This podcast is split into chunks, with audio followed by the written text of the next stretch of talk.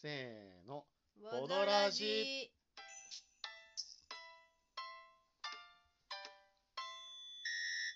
謎時々ボドゲラジオ、えー第130回。今回はタイムストリーズレボリューションザ・ハーダルプロジェクト 2099NT の紹介となります。 NT はい。うーん多分土地の名前じゃないかな。はあなんかそうなんだ例えばニューヨークだと NY じゃない。カルフあーォルニアだと CA あのじゃない。羽田だとあれってこと H それ空港のコードのこと言ってる それじゃないの違うそれじゃのないね。ちょっとそう違いじゃないまのすね。 はい。まあ、東京、ああ、東京何なんだろうね。TK みたいな。いや、わかんない。ちょっと適当なこと言ってしまった東京置いておきましょう。はいうんえー今回ご紹介差し上げますこのタイムストーリーズはですね、まあ、あのボードゲームの中においてはいわゆるあの協力型のキャンペーン系のゲームでございまして、えー結構ねあのこれ設定がねかっこいいんだよね、うんかっこいいどんな設置だっけえー箱裏には書いてないな書いてないのか書いてない、うんまあ、あのタイムストーリーズシリーズは、うんプレイヤー全員がまあはるか未来の、えー存在なんですよねそうねあの2000何百年なのか3000何百年なのかもわからないけれどわもからないまあ、遥か未来のえー存在でございますと。で、えー過去のある時点において時空の歪みが発生して、その時空の歪みを回収するための、えーまあ、ミッションメンバーということで、過去のある瞬間にやってきて、その歪みを直すということを、えーお仕事としていますよと。へえでただ過去にやってくるといっても、えー未来人がそのまま過去に行けるわけではなくて、えー過去に渡るにあたってですね、まあ、うん器を必要とするわけでうんうすんね。うんというわけで未来にいる我々は、まあ、タイムカプセル的な装置に乗り込んで魂だけを、うんえー現地の現地にリアルに生きている存在に、うんうんえー移らせるという今ことどをっかや行りっまちゃうすんとだよ。ねうこのんどっもか行っちとゃうもともともと眠ってんじゃないのかなあーすやーっておそらくそうそうなるほどで今回この「ハダルプロジェクト」っていう作品においてはプレイヤー4人はそれぞれこう、えーアントニオさんだったり、うんうんカリアさんだったりあジャバリさんだったりそういう方々に、まあ、ある種まあうんうん憑依をして、えーこの世界でのミッションをこなしていくとうんいう形でございます。でえーまあ、元々のタイムストーリーズは基本の1作があって、まあ、拡張が6、7作ぐらいかな、うんうん出ているんだけれども、えーまあ、基本のセットを持ってないと拡張を遊ぶことができませんっていうのが、あのーまあ、特徴でございましたと、なるほどまあただえーそうしてしまうと、まあ、基本セットを持っている人がいなければ、えー拡張だけ遊んでもこう買うことができないとでしかも日本においてはこの肝心の基本がですねもう絶版となっているので。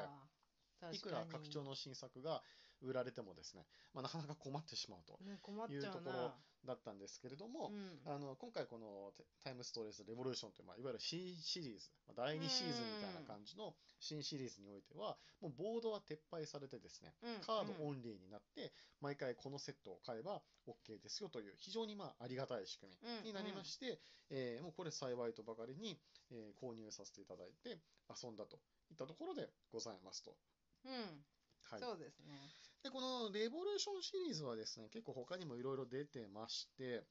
えっ、と、どこだったかな、ちょっとさっき宣伝の紙があったんだけど、ちょっとなくしてしまったな。あ日本語版も出るって言ってたねあ、そうそうそう。第2作がこの間ね、ホビージャパンからそう発ね表されましたけれども、発表されましたはい、エクスペリエンスだ。こほうのタイムストーリーズ・レボリューションズのエクスペリエンスって、これはあのへータイムストーリーズ・レボリューションシリーズを、うんあの連続して遊ぶときに、このエクスペリエンスがあると、うんえーまあ、より深くこの世界観を楽しむことができるでしょうえ何それですとか、あるいはシンプルにこのレボリューションズの続きとしては、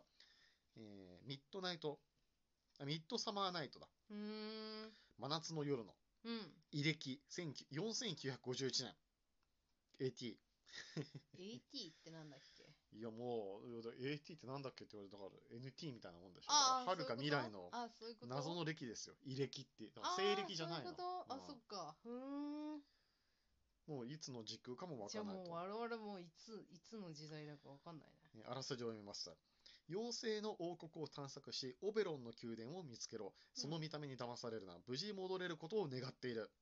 うーん妖精の王国ということは、まあ、ティターニア妖精王が支配するえアバロンとかがもしかしたら舞台になるのかもしれない。でほうそうするなとるアほどバロンの A かファらンタジこーだのね AT の A が来てる可能性があるし、なるほどあとはまあ、あの、真夏の夜のっていうタイトルから察するに、うんあの、シェイクスピアの、えー劇、真夏の夜の、真夏の夜の夢かうっんていうのもありますけれども、まあ、そこら辺ももしかしたらちょっとフィーチャーされてるのかもしれないと。えーパッケージイラストを見ると、なんだろうね、なんか角の生えた陽気なおっちゃんと か、なんか半分木みたいな人とかうん、へーあとなんかロビン・フッドみたいな感じの人も、えーいたりしますね。うんまあちょっと楽しみですね。どんな話なのかさそうっだぱねりわからないけれども。はい。で、今回このハダルプロジェクトの、えーあらすじ的にはですね、ちょっと読み上げさせていただきますね。えー恐ろしいウイルスが世界の人々に壊滅的被害を与える中、海底深くにある科学研究基地では奇妙な事象が発見されていた。それは人類の未来を決定しかねないものだ。より詳しい調査に参加し、ハダルプロジェクトの秘密を暴き出せ。ということでございます。うんはい。まあ、どことなくね、パンデミック的な気配を感じますね。 うんまあ、大体ざっと概要はご説明差し上げた通りなんですけれども、デコラさんはいかがだったこでれしょう4か人ゲームだっけ ?1 人から4人じゃなかったかな。えー、3人とかになるとキャラクターはどうなっちゃうのかなちょっとそういう、誰か使わないねの、かな難しいことを聞かれてもね、すぐには答えられないけれども、おそらく使わない、もしくは1人2役になるかどっちかじゃないあのうー、まんあ、1人だったら1人4役やるかもしれないしああ、そうね。まあ2人だったら2人2役だけど、うん3人の時どうすんかなみたいな気確はかするによそうね。ね、言われてみればね。 124だったらまだわかるね。あ、でも、あの、セットアップのところを見る限り、はいはい。 1人から2人用だとキャラクターは1人しかあそうなんだ。いないえし、え3人一用人でだ頑張るのとああ2人いたわあ3人用だと3人しかいないから使わないキャラクターはペッペッって捨てるんじゃないあ、かしらなるほど。まあ、でそうかど。うなんでしょうああ、でも探索するの大変だね。もしかしたらな、あれかなこの青いトークントークンつうか、はいコマはいが増えたりす増えるのか増なえないあ、増えないの上限厳しいそうだけじゃんう。そ厳しい。じうゃあそう4人で考えると遊んだ方がいい四人が一番いいのね。かもしれないねううんん。ちょっとねこのルールも結構不可解なところが多くてあへえの。解読しながら、まあ、競技しながら遊んだけうれども、んうん。もうちょっとね、あの、ホビージャパンさんには、日本語版出していただけるのは本当にありがたく思ってい て、ぜひあのこれからのシリーズも心からお願いしたいなと思ってますし、うあのなんならばタイムストーリーズの過去の、えー作品も遊びたいので、んうんえーうん。基本ももう一回あの、なかなか難しいかもしれないですけれども、頑張って、えー出し直していただければそうとだね。思うんですが、いや、ちょっとこの誤字脱字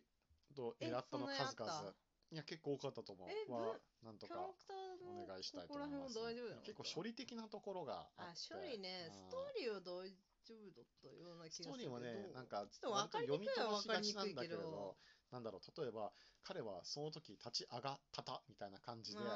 あのあタイプミスかなみたいな感そじのぐらいのはあはっねた、かもしれない。ちょいちょい。まあ、誤字脱字はね、別にそんな気にしないですよ。あのうん意味が通れば全然いいですよ。あのうん問題はね、やっぱ処理なんだよね。ああー戦闘の処理とかがちょっと分かりにくかったあ、り、説明書が。ううんん、まあでも説明書は一回読めば、いや説明書にだから書いてないんだって、書いてない分んだかっんけないんだって。どういうことわからないんだって。何が分からないって。あだから一回そのルールでやっちゃえば、うんうんもう読まないからいいんじゃないのどどうどういうことえ、このルールでいきましょう。OK って決まっちゃえばさ、うんもうう悩むことないじゃん。んあだから本当にそれが正しく遊べてるのかよくわからない。うん、まあいいんじゃないの。うんまあ、できればなんかねあのデザイナーさんが意図した通りに遊びたいなっていう気持ちはあるので、あなるほどね。うん、はい、まあ、他には何でしょうメコルさんなんかコメントがあればネタバレにならない範囲内でへえ。ちょストーリー難しいね。結構ねそうねどうえこれんどういう意味みたいな。あーそうそうそうこ確れかはにつながってるみたいな。うんつながってないって